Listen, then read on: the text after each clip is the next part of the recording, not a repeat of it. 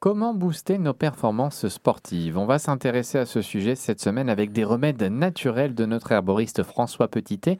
D'abord, comment ça fonctionne d'un point de vue mécanique pour donner de l'énergie à ses muscles? Eh toute notre énergie, elle vient bien évidemment de notre alimentation. Tout le processus de la digestion vise à, à transformer nos aliments en ce qu'on appelle les nutriments, le glucose, les acides gras par exemple.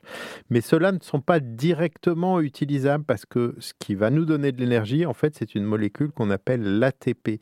Et c'est l'ATP, notre source d'énergie, qui va être utilisée pour la contraction musculaire. L'ATP, c'est utile On peut la stocker avant ou est-ce qu'on peut en consommer juste avant de l'avaler, par exemple, directement de l'ATP On ne peut pas trop en consommer. Par contre, on en a un tout petit stock dans l'organisme. Donc, il faut qu'on le fabrique. Et pour fabriquer de l'ATP, eh bien, on va partir euh, de euh, nos nutriments, du glucose, de nos, de nos réserves de glucose et de nos réserves d'acides gras. Et il y a euh, évidemment des processus biochimiques qui vont nous permettre de fabriquer de l'ATP dès qu'on en a besoin.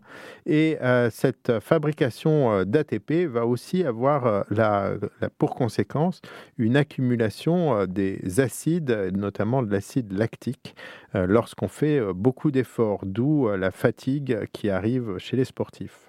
Et on a des moyens de diminuer cette fatigue musculaire? Euh, La production d'acide lactique va faire baisser euh, le pH et va donc euh, provoquer ce qu'on appelle une acidose, mais cette acidification de l'organisme n'est pas la seule explication de la fatigue.